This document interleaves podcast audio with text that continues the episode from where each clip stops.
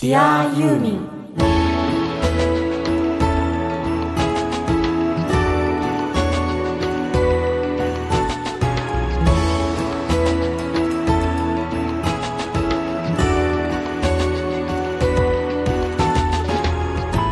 こんにちは。作曲家音楽プロデューサーの津田直志です。こんにちは。シンガーソングライターの井上美也です。Dear ユーミンこの番組はとにかくユーミン松任谷由実さんが大好き愛してやまない人たちが作品の魅力や素晴らしさユーミンに対する熱い思いを語り合いその喜びや感動をシェアしようという番組です。あくまでもユーミンが大好きな人たちが主役なのでユーミンご本人は一切出演されませんがあしからず。はい。先週ね結構フェイスブックに書き込みをしていただいた方の意見あるいはリクエストを取り上げて、はい。その人たちの人生交えてね、うん。語ったわけですで今週もね、同じスタイルで言います。ただちょっとねうん。ちょっとだけちょっと毛色を変えようかなと。うんうんうんまずそのなんか取り上げるあの、なんかリクエストとかそういう話に関してもちょっと、うんあの先週とはまた違うタイプのうん。あの人たちの声を取り上げてます。その内容がねやっぱりねちょっと変わるはずです。で通して結局そういう違いからあの見えてくるものもあればやっぱり本当にものすごくたくさんの人たちにユーミンっていう響を及ぼしてるし、うんうんうん。影響を及ぼしてると結局その作品の素晴らしさで人生に交わっていってるっていうことが分かってくるんじゃないかなとそう。思いますですね私たちは割とユーミン、うん。ユーミンユーミンユーミンみたいな、うん。なんかすごくちょっと異端な部分もあるけれども、そこまでどっぷりじゃなくってもユーミンっていう人がどれだけ多くの人に影響を及ぼしているかってことがわかるかと思います。そうですね。音楽って常にそういうところがあるからね。例えば僕なんかは本当にバッハとベートーベンとチャイコフスキーから音楽がスタートしてるんですよ、うんでもねバッハとかベートーベンとかチャイコフスキーの音楽はうん常にいろんな人がねいろんな形で味わってるわけです、うん。でもそれぞれの味わい方でちゃんと意味がある。それと同じことがユーミンでも分かると。はい。今週はそういう内容にしたいと思います。はい、えー今週も出力1ワット。日本一小さなラジオ局。埼玉県朝霞市のスマイル FM から。日本中のユーミンが大好きな全ての人に向けてお送りします「Dear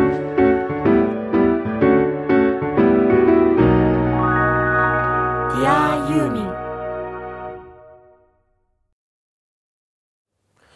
日はね分かりやすいです」うん。テーマがいやーうん。基本はね、うん。ご紹介するんですよ皆さんの声を、うん。しかもさっきみやちゃんが言った通り、うん。先週とまた違う切り口、うん。つまりもっと僕らみたいに超ディープにっつって書き込むっていう人ではない人たちからちょっと募ってみていただいたんですよね。うん。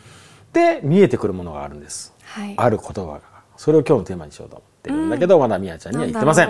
え それがユーミンのねなんか一つのね顔なんだなと思ったの、うんでまずねその謎かけみたいに、まずその話をせずに、うん。えー、とリクエストから紹介しようかなと思ってるんですよねね。一つ、うん。ワクワクしちゃうこれ、はい。読んでください。はい。うん。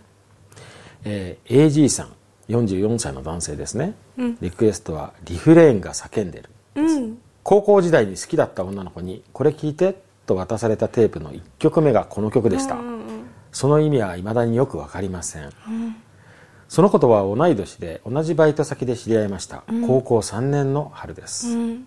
もうアプローチして何回かデートしました。おいいね、彼女は親が厳しくてバイトを辞めちゃいました。あら。なので毎晩公衆電話から彼うん。女の家に電話しましたが、彼女につないでもらえませんでした。へえいわゆる携帯電話なんてない時代ですって書いてありますね。そしてある日電話口で彼女の父親に説教され、私の恋は強制終了してしまいました。っていうのがこのね文章、うん。受け取り方が君と僕では全く違います。私ね私ね私からいいですか、まあ、この文章もそうですけど、あとそのユーミンの曲とかを聞いてね感じることがいっぱいあるの、そのここにも書いてあるけど、今携帯電話うん。恋がうん全部スマホ内じゃないですか、Yes LINE っていう相手が見えない場所で、なんだろうすごい簡単うにん。相手がどう思うかとかもそこまで考えないで瞬時に遅れちゃう時代じゃないですか。インスタントやね。そうインスタント恋愛みたいな、ねそれと一方でこの時代の恋愛って、うん。例えばこの私は経験したことないんですけれども、その好きな人に電話をかけるのに、まず、えー、と出るかがわからない、うん。その後親を通さなきゃいけない、うん。親がうんって言ってくれてその子がいるかわからないけど、うん。いたらラッキーみたいな、ここまで電話するこの過程？うん。でまたこの中でものすごいロマンがあるなって思う、だから昔の曲にはこういうのがあるからこそのなんて言うんだろう。ロマンスがいっぱいありますよね。それをユーミンの曲からも感じてる今はここまでロマンは生まれないですよ。LINE で好き、ね。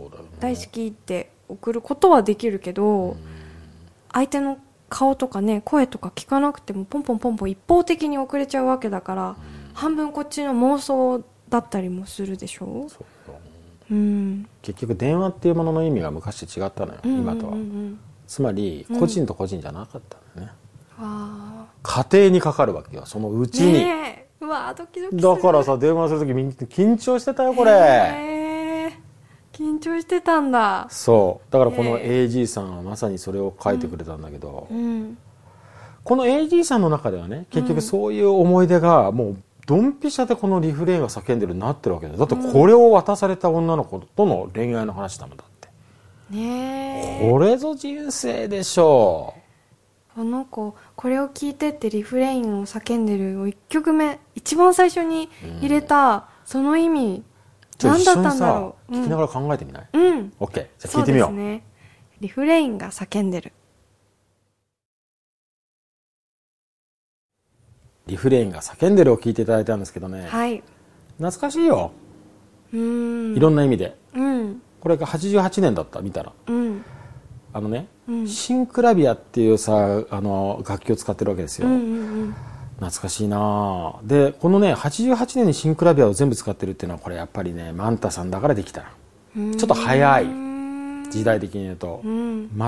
全く先に行ってたねっていう音なのよこのさ、どね。リズムとかも、うはいはいはい。まあ音楽はそんな感じなんだけど歌詞がね、うん。まあ分かりやすいわけですよこの歌詞のねテーマが。ねえ。でこれ今回のさ書いてくれた人のね文章が高校時代に好きだった女の子にこれ聞いてと渡されたテープの1曲目がこの曲でした。でも1曲目がこれってちょっときますね。いやーそういうわけよ。うんだからすごくね、まあ、うん。僕はどうなんだろう。なんか別に深読みしてなくて、うん。普通にまあそういうふうに始まった声が、まあ、ブレイクしてしまったと。うん。でその理由はやっぱりまだ高3だからということでお父さん、まあ親の反対があったのかなっていうふうに僕はねだってバイト辞めたのもさ親が厳しくてバイト辞めちゃって出会いあのなかなか会う機会なくなっちゃって一生懸命電話したんだけど取り付いてもらえなくて親のガードがあって。あー最後親に説教されてもさ 俺思ったんだけど、うん。この AG さんうんうん自分が AG さんだったらうん。恋しちゃってさ、うん。ちゃんと最初は会って言ってたよ、うん。声が膨らみかけた時に俺父親に説教されたら心折れるわ。あ なんかね時代も含めてなんか俺はリアルにわかまあ俺はそんな経験ないけど、ー私、うん。高校の時似たような経験ある。いいじゃんいいじゃんいいじゃんすごくいい感じになった男の子がいたんだけど、うん。親が反対するのものすごく、うんうんででも付き合うって言っても、手をつないでデートするぐらい、うん。うんでも親が大人がうん。どんどんどんどんその高校生っていう多感な時期に、男が何をするかわからないぞとか、まあそれは親の気持ちだよそれ、男の子のお母さんも女この子に何をするかわかんないうちの子はバカだからみたいな感じですごく大人からもう大反対を受けてこのリフレインが叫んでるみたいになったことある。君さうん。三姉妹の長女やろ。あそう。これね分かりやすいのはね長女は全部喋るんだバカだから、そうなの。次女以降はね親に言わないよ。そうなの。バカだったから 全部喋ってたし。喋っちゃっていろいろこう言われちゃうんだよ。そ面白いうね。わかる。だから。正解です、うん。今日のテーマはねうん。恋愛とユーミン、おおだから君もいっぱい喋りなさい。つまりユーミンのあの歌を聞くと私の恋愛のあそこの部分がうずくわみたいなのを話しなさい、でねうん俺一個思ったことがあるのよ、うんうんいやこのねうん。あのリクエスト見ていて、うん。前回の放送は割とこう、もう本当にディープな本当にファンオブファンっていう人たちが書き込んでくれたものを元にしていて、今回もう少しライトライトっていうと失礼かもしれないけどもっと一般的に、うん。たくさんいろんなアーティストも好きだけどユーミンもっていう人の中から紹介してるわけだ、そうするとね恋にまつわる曲が多いんだよ。これがね一つのねユーミンのそのカラー分かったでそれが結実してるのがね何年か前に出た「日本の恋とユーミンと」だよ、うん。そういうことなのよ、はいだから、はい幅広く一般的にって広げるとだね、うん。すごく恋に引っかかってくるんだなどうもユーミンのあれっていうの、うん。だから結局さ俺たちもすごいディープな方じゃんか、うんうんうん。津田直しの場合なんかもうすぐ女の子の友情とかに走るよねユーミンの曲で、はいはいはい。うん。昔ねそのユーミン関係の,、うん。あの仕事をねミュージシャンとして大学生の頃受けてた頃にさ、うんうんうん。ユーミン直接あるいは松任谷松坂さん直接は僕会話なかったんだけど、うん。それにまつわる人が目の前にいつもいたわけよ、うんうんうん。そうするとね言われてたなんかスタッフの人が、うん。あのユーミンがなんとかくんっていうスタッフは好きなのが大体似てるんでほら今回なんとかくんの好きなあのジャンルで言うと今回のアルバムだとダウンタウンボーイだよねとかって言ってるんだよ、でそういうふうにユーミンの中でやっぱジャンルがあってさ。なるほど、ね、でそういう意味で言うといろいろジャンルあるの僕なんかほら友情ものにもガンガンガンガン泣いちゃうんだけど、はいはいはい、はい、やっぱりね一般的にやっぱりねラブだよラブ。そうですね。ユーミンといえば、っていうのがねすごい明確に分かったんで、うん。今日のテーマは、うん。あなたの恋とユーミンとみたいな感じでいこうかなとうん。思いますよ。いいですね、はい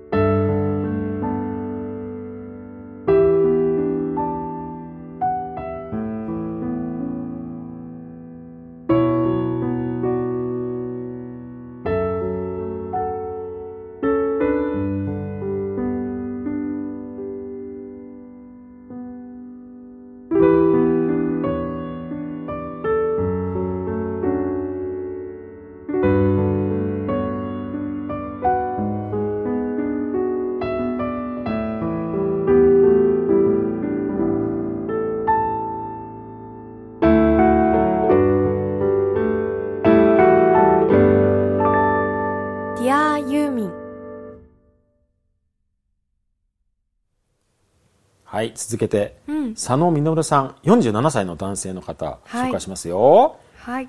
僕が20代の頃うん。まだまだ若くってずっと付き合ってた大好きな子以外に新しく好きになっちゃった子がいた。大盛んやな大盛ん。だ20代の頃か、うん。うん。でねでももともと付き合ってた子のことはとてもすごく大事でうん。大切で、やきもきしながら後ろめたいままでも離れられなくてってこう大したもの佐野実さんモテるね、うんモテその日もその子と一緒に過ごして帰りは家まで送っていきました、うん。で帰り道の車の中、うん。ちょっと待ってよ、この当時その大切で付き合っていた子以外に好きになった子がいてもそれはその佐野実さんの中の話なんだなこれきっとな、でその子を送った帰り道は、うん。いつもカーラジオで聞くっていうのが定番でうん。忘れもしません、カンパチ通りで信号待ち北赤羽駅前でした。これリアルにこれ喋っちゃっていいのかな？まあね、うん。いいんだよね、うん。ラジオからふと流れてきたフレーズにえ涙がジャージャーと流れ、うん。止まらなくなってしまったんです。なんだなんだ、あ悲しくて悲しくて君のことを思うよ、もう二度と会えなくても友達と呼ばせうてんすっげえ歌詞だねこれ。これあの有名な曲だけどこうやって改めて歌詞読むとすごいねこれね。かかった曲がユーミンの名曲「ハローマイフレンド」でした。ーうん。その曲が終わった瞬間番組の DJ が一言言ったんです。別れちゃった後に後悔するんだよな。すごいねこれドラマだね。本当だね。ね。えこの一言を勝手に自分のことに当てはめちゃって、うんうん。大好きなはずのその子に申し訳なくて、うん。でももう別の人好きになっちゃってて申し訳なくて申し訳なくてなんだかもう泣くしかありませんでしたって 結局バイバイしちゃうのこれ。かわいい。まあ、このね佐野実さんよく全部話してくれたわ。本当ですね。これ電波に乗って全国に届いちゃうよこれ、うん。ねえびっくりですよ。ありがとうありがとう。なんか赤裸々に話してくれて、うん。これぞ人生のワンシーンだよ、そうですよね。まあ、この人にとってでも20年分ぐらい前の話だね。二十数年前の話だと思うんだけどどうこれ。切ないですね、でも。これだってこういう文章はさ単に男として女としてじゃなくて、うん。まあ、単純にこうしようや。僕は佐野実側さんに立ってみるよ。だって男性だからね、うん。でどう？どっちか選んで。そのうん。じゃあ今付き合ってる子の方でいいや。うん。これさどうなの？でもこのさ佐野実さんもさ結構なんていうの？恋容器っていうか今でも好きで大切で離れられないっていう中でやっぱり好きな子できちゃった。どうなんだろう。そういう経験があるかなって今考えてたけど。それ逆の立場？あ自分でいいや自逆の立場？分でいい自分でいい。自分が付き合ってんだけど次に別の人好きになっちゃった。はいどうぞ。自分が？うん。えー、あほら。あった。はいどうぞ。今日テーマ恋だから全部言わなきゃ。ね言っちゃっていいのかな言っちゃっていいじゃなくて強制的に言わなきゃダメ。私24歳だけど、うんいい。お盛ん年齢だけど年齢的には、うん。言っちゃっていいんですかいいよねいいよいいよある。あるか。あある。あるか。あすごい共感できちゃった。ほら。なんかどうしようもないんですよね。でわかんないけどこのもともと付き合ってた子も、うんうん。もしかすると、うん。自分のことを話してくれないのかもしれないですよね。なるほどね。わかんないけど。あどうなんだろう。だからすごく情はあるんだけーど、はいはい。もうなんかあこの人ではないなとかもうこの人とはドキドキしないな一緒にいてもなんか楽しくないななんて思ってねえってボロが出てきそう。でね好きな人ができちゃって頑張ってこう別れるきっかけを作ろうとしてる自分とねえでもちょっと。いや俺ね。俺はねなんかリアルに言うとなんとなくねピンとこない。俺だから多分ほぼないんだと思うんだ、はいはいはい。でねそれよりこういう相談を受ける側が多かったな。あ全くこの佐野さんと同じで男性がうん。今ちゃんと付き合っててむしろもうなんかもう夫婦状態になってるのにね、うん。でまだ結婚してないけど、ーうん。でも新しい子を好きになっちゃったって相談はえらいたくさん受けたな。男性の方がなんか多いかもしれないいやそれは分かんない。ただだほら男性の方が俺には相談しやすいってのもあるよね。ああなるほどね。これはね、まあ、基本的にはもうそうなった時点でこれしょうがないわこれは次に行くよ、うん。うん。だってね逆に言うと、今そこまで大切に思ってるのに好きになっちゃう時点でそれ答え出てるんだよ。うーん。だからこれがね、まあそうですね。これが恋だよな、でもこの最後というか歌詞の中の、うん。もう二度と会えなくても友達と呼ばせてっていうね。いや今日はねユーミンを語るところがさついついね、うん。恋バナになっちゃうけど、うん。いいんだよ今日はそういうテーマだ。これはねどちらかというとうん。男性女性で違うと思うんだけどね。でも私も昔から思ってた、なんで一回恋愛をしちゃったら、なんだろう別れなくちゃいけないんだろうって、うん。だってその人と友達として話すことはまだまだ楽しいかもしれないのにうんうんうん。一回彼氏とか彼女とかなってしまった時点でなんかこう別れたみたいな、うんうん。なんかもう絶縁になってしまう、うん。なんかそうしなきゃいけないみたいなのが、もちろん実際ねそうやってやんないと次の恋にも踏み出せないしいろいろ面倒くさくなっちゃうから、ん。頭では分かってるんだけど、うん。でももう二度と会えないっうん。て選択したことへの悲しみ。うん。でもねいっぱい本当は感謝もあるじゃないですか、うん。心の中でね。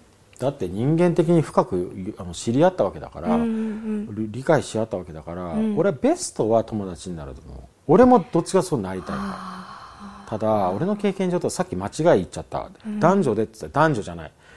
相手によってとかね人によって違う。だから俺の場合男子だから相手女子なわけじゃん。と女子によってそれが全くできない人と逆に思いっきり友達になるタイプと二通りある。ああ私友達のままとかないですね。ないタイプだね。うんなんとなく聞いてるとね どうやらね。これねでもねまあか女性数少ないけど数少ないけど結構ね友達になれる人もいるのよ。ああいいですね。すごく。でもあとは恋愛の仕方にもよるかな。うん。なんかなんか悲しいかな。より深く熱く燃えた恋ほど会えなくなるよねなんかね。ちょっと微妙。いろいろとある経験豊富、いやい翼の方が。やいやいや。経験豊富だからね、はい。という今日はテーマでいこうと思うんだけれども、はい。ちょっとどんどんね続けていきたいと思いますよ。はい。はい、じゃあ聞いてもらいましょう、はい。えーハローマイフレンド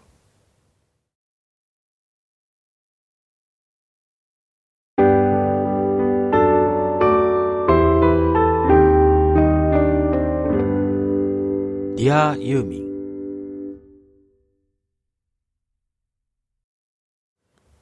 次はですうね、ん。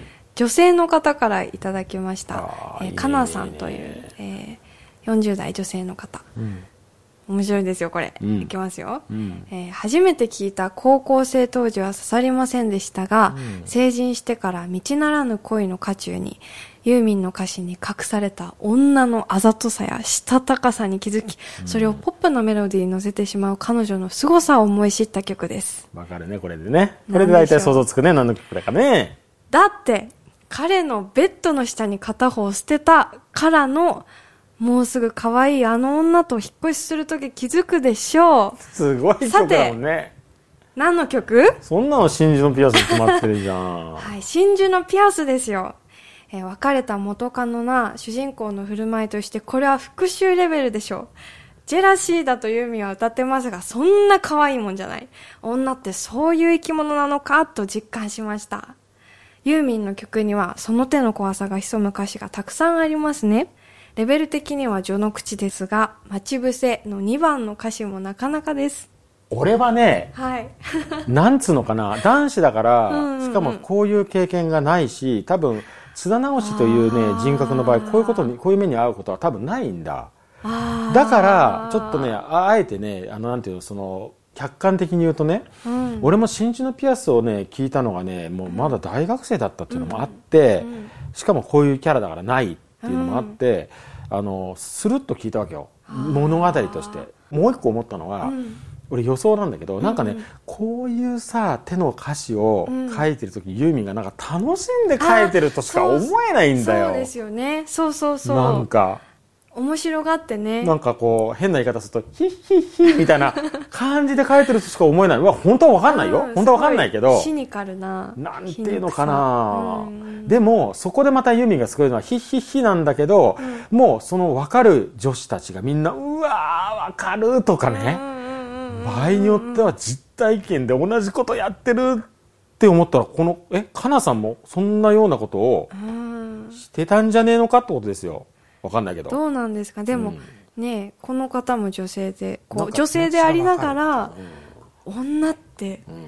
怖いって思いますよ。誰かと話してた時もそういうの言葉聞いたことあるけど、女子ってよくさ女は怖いですよって言うんだよね。誰かの口からそういうの聞いたことあるんだ俺昔。誰だったっけ女なは怖いですね。ほら言うじゃんあんた。いやだって私も女だけど怖いもん女の子、ね。うん。僕はね、うん。あの思い出すのは、その女子っていうのは怖いんだってよく聞くんだけど、うん。例えばさ僕が誰かとね付き合いますと、恋愛になりますってその彼女は言うわけないじゃんだって。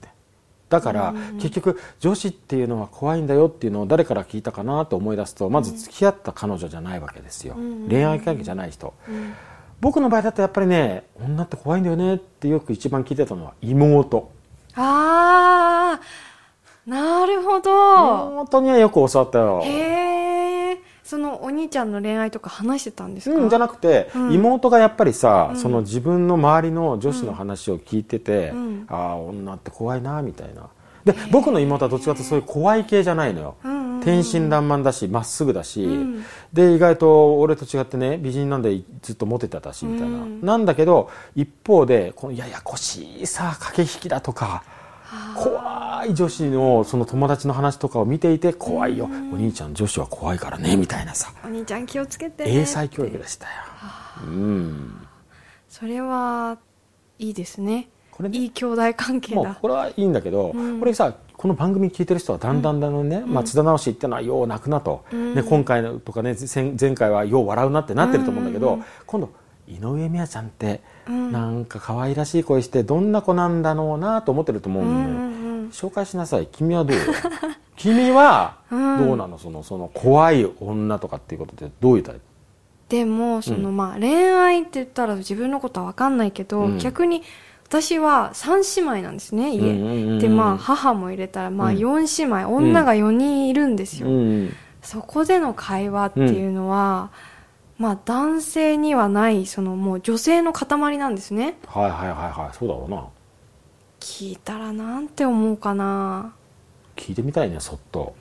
やっぱり女性はそれだけすごくいろんなうーんと感覚が鋭いんですよねだから口には出さない言葉には言わない目に見えないいろんな感覚をあの読み取る能力があるんですよ、うんうんうんうん。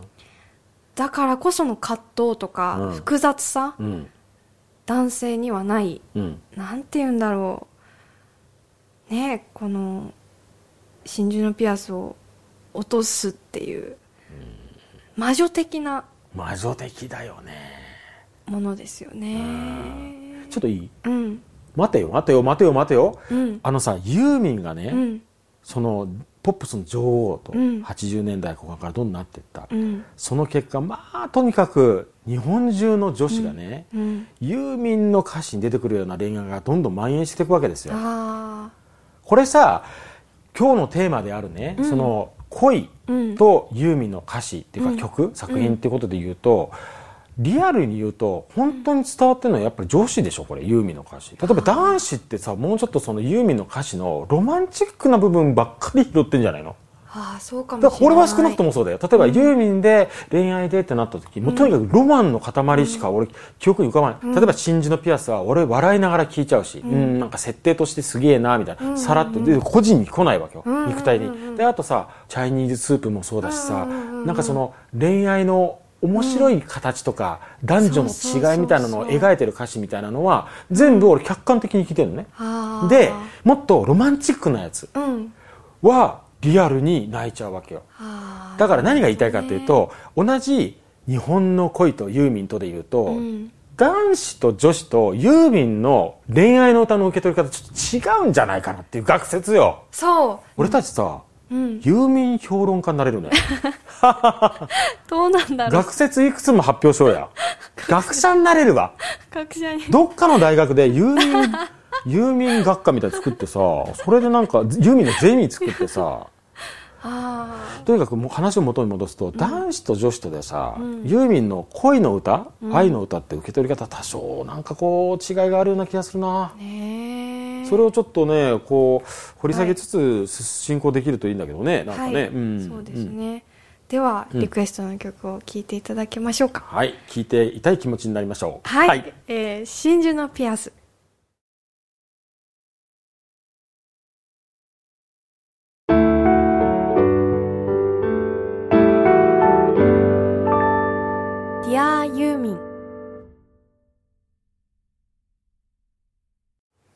えー続いても女性の方からいただいてます、まさえさん、えー45歳。はい。一番好きなのは DESTINY だけどリクエストは SWEET DREAMS。うん。ねえ私も大好き。ダーンツッダーンってリズム。がそうそうそう。ダーンダーンツッダーンだ、えー失恋の曲ですがメロディーも歌詞もドラマチック、うんうんうん。辛い経験だったけど恋をしてよかったと前向きな気持ちにしてくれる曲。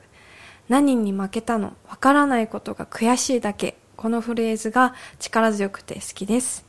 ユーミンの歌詞は視覚的だから自分の恋愛と重ねちゃうんです。うんよくわかります。これさ、うん。聞いてさ歌詞なんかを語ったりするパターンはどうかね。いいですね。ねえ。じゃあ最初に聞いちゃいまうんしょう、聞いちゃおう聞いちゃおう、はい、えーではリクエスト曲より「スイートドリームス。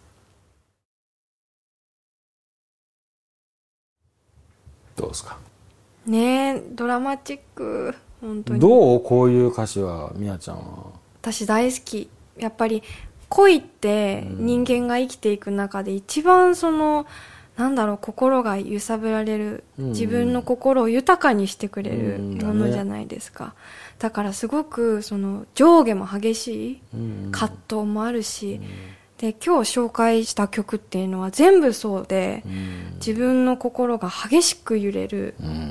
うんね僕ね、まあ要するに優等生的なさ、あの恋愛に関する年上の女性の人が恋愛をして悩んでる若い女子のにアドバイスする優等生的な言葉で、でも僕大好きだなともよくあるアドバイスがそれは何かっていうと、素敵な恋というのはあなたの人間を高めます、うん。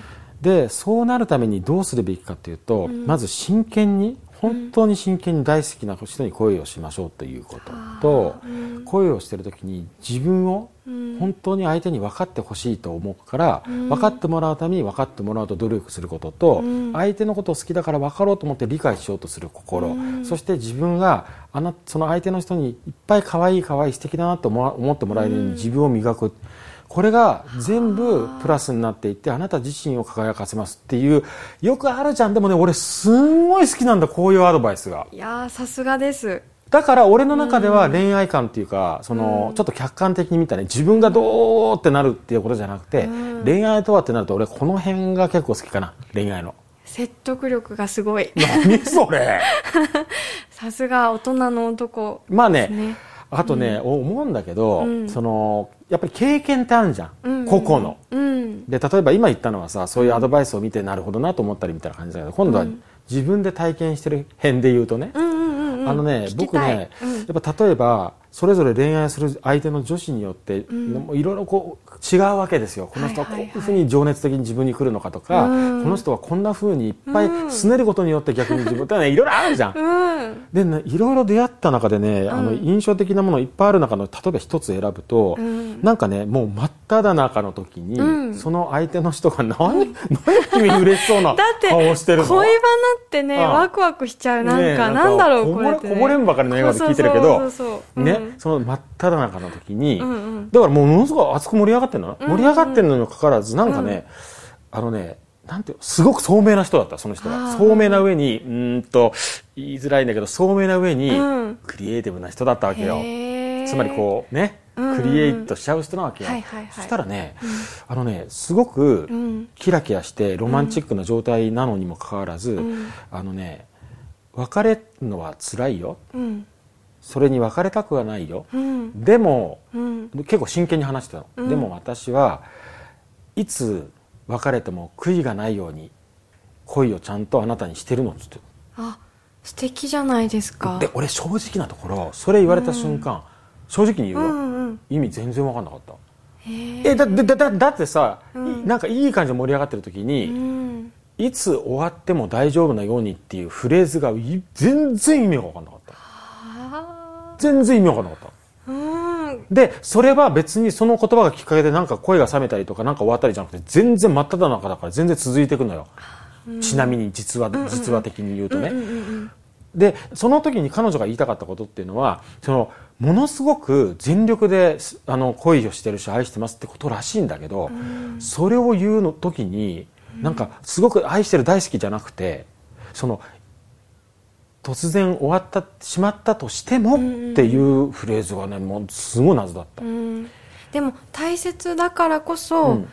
別れてしまったとしてもっていうなんか大切であれば、うん。あればあるほど、終わりも考える。なんて言うんだろう。その相手のこととかこれからの恋愛のことを大切に思えば思うほどあら、ありとあらゆることを考えるうん。わけだから、それはすごく愛が深いんじゃないですか、なるほど、うんという話を誰かに聞いたんだよ。でももう、もう遅いか。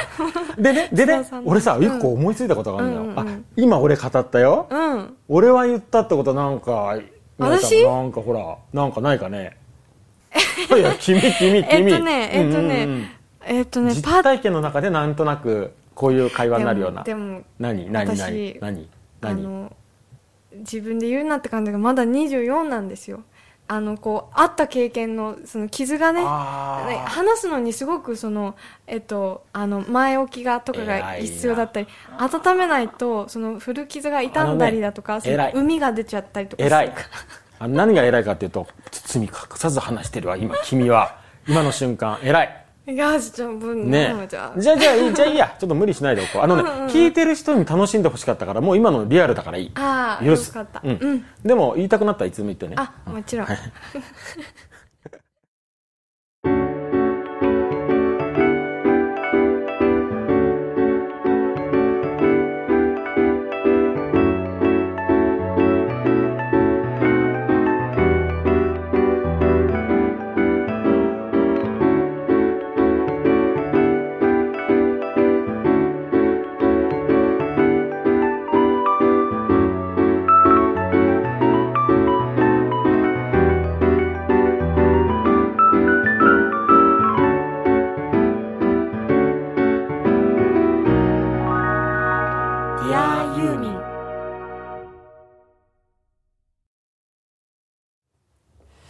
まあねこうやって振り返ってみるとね、今日の回をね、うん。あの本当にそのよりね、うん。あの広い人たちに広い層に聞いてみたところ、うん。こういうリクエストがあったと、はいはい。で気が付いたら意外と恋愛の曲がほとんどだと。ね。いうところからやっぱりユーミンというのはどっかその恋愛につながるところがあるのかなと思ったんだね、うんうんでも例えば角度を変えてね津田直しにとって自分のその恋心の記憶と重なる曲なんですかって言われたらね、うん。これ多分俺にしか分かんないの。それなんでかと例えば「雪だより」なのよ。サーファンドスの。はいはい。で見方を変えるとその歌詞が恋愛だからじゃなくて、うん。自分の記憶のこの恋の時に、うん。この曲を聴いてシンクロしたっていうのは音だったりもするわけじゃない。はいはいだから歌詞とは限らないわけよ、っうん。ていうことはね、うん。そのユーミンのあの発信してるいろんな恋愛のテーマだとかシチュエーション、うん。設定うんっていうのもあるけど一方でユーミンの曲にその恋愛にまつわることが多い理由っていうのは、うんある種ね例えば80年代の後半にとても恋愛のあの曲が多かったりするっていうのは一時的にあるんだけど、はい。トータルでそういうことじゃないと思うの。つまり何かっていうと、うん。聴いてる人の心が震えるとか、うん。あるいはその聴いてる人の心が震えるということは逆に言うとユーミンから伝わるものが何かが心を震わすとうん。いうようになった時どうしても聞く側の人の心がとても震えるのが恋愛がやっぱり多いからそうなってるだけのことだと思う。結果的には。そうですね。だからユーミンも決して恋愛恋愛って送り出してるわけではなくて、はいはいはい常にユーミンの中ではやっぱり一番最初の、まあ、ものを作る人間だから分かるんだけど、うん。初期初動としては、うん。まず心が震え細胞が震えるが絶対スタートラインなの、うん。これはあってインタビューしたことなくても絶対大丈夫それはものを生む人間として同じのが分かる。それがあって作品になるわけよやっぱりね、うん。恋は大きいですよね、大きいからね特に君のようなね、うん。今24歳だったらうん。恋も大変だと思うけれども、まあ、だからそういう意味で言うと要は恋というよりは恋の元よ、うんうんうん。そういう心がものすごく震えるとか、うん。感情が高ぶるとか、うん。あともう一個、うん。恋をしている時の女子というのはあ本当は男性もそうなんだけど、うんうん。恋をしている人というのは、うん自分が人生という映画の主人公になってる瞬間なんだよ。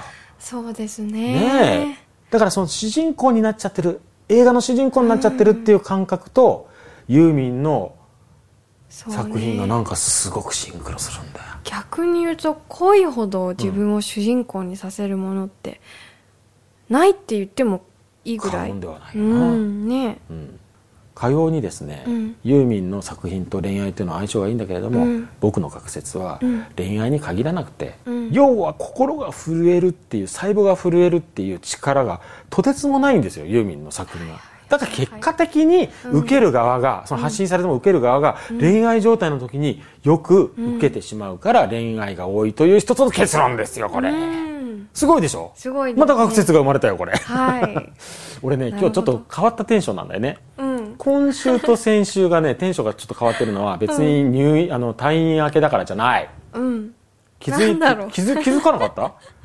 このさなうん。1週目2週目3456と続いて78でしょ今回。そう。これね今まで喋っていたあるものを封印してるんですよ、涙？うん、涙っていう。音楽家なのに音楽の話ほとんどしてないでしょあえてそうしてみた。なんか、うんあえて封印してみたんだ。よ、うん。それも楽しいなと思った。そしたらこんなノリになっちゃった。のなんかいつもと違う、うん。まあ、そんな感じで届けていくんだけど、はい。嬉しいね。やっぱりいろんな人からリクエストとか声が届くと、そこに人生があってさねえ。今回は恋愛だったからね、うん。君の恋愛の話も聞こうか。まだしつこい後々ね。あ後々ね。あのちょいちょい小出しにしていくので。ちょいちょい小出しでね、うんうんうん。はい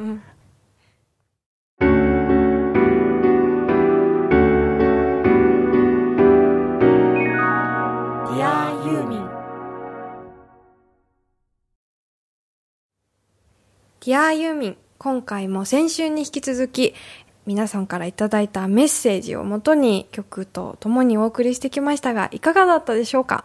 また学説生まれちゃった。俺たち毎回新しい発見してどこまでいくかね。ねえ。あとねこうやってみんなが参加してくれると、うん。何回も言ってるけど結局みんながゲストなわけですよ。今聞いてくださってるあなたもね、うんうんうん。参加できるんですよこのラジオっていうのを声を大にして言いたいのと、うん。俺たちねこうやってねこういう声が入れば入るほど止まんなくなるのよ。楽しくて、今日はすごいテーマがテーマだだけに、うん。キュンキュンが止まらなくて。キュンキュンしちゃうのかキ君は。ュンキュンしてましたキュンキュンしちゃったね、うん。顔もずっと紅潮してるよあんた。そうそうそうそう。ねいやでも楽しかっただからみんなと話ができる感覚がすごい嬉しいからね、うん今後もどんどんどんどん意見を寄せてもらえたら嬉しいなと思いますはい、うんえーリクエストはリスナーページでお待ちしてます。リスナーページへはまず番組の Facebook ページにアクセスしてください。Facebook に入るか、あるいは検索エンジンで、 Dear 中点ユーミンと検索すると出てきますよ。そこから申請してくれれば誰でも入れます。そして今日放送したアーカイブは明日公開されます。その聞き方も Facebook ページを見てくださいね。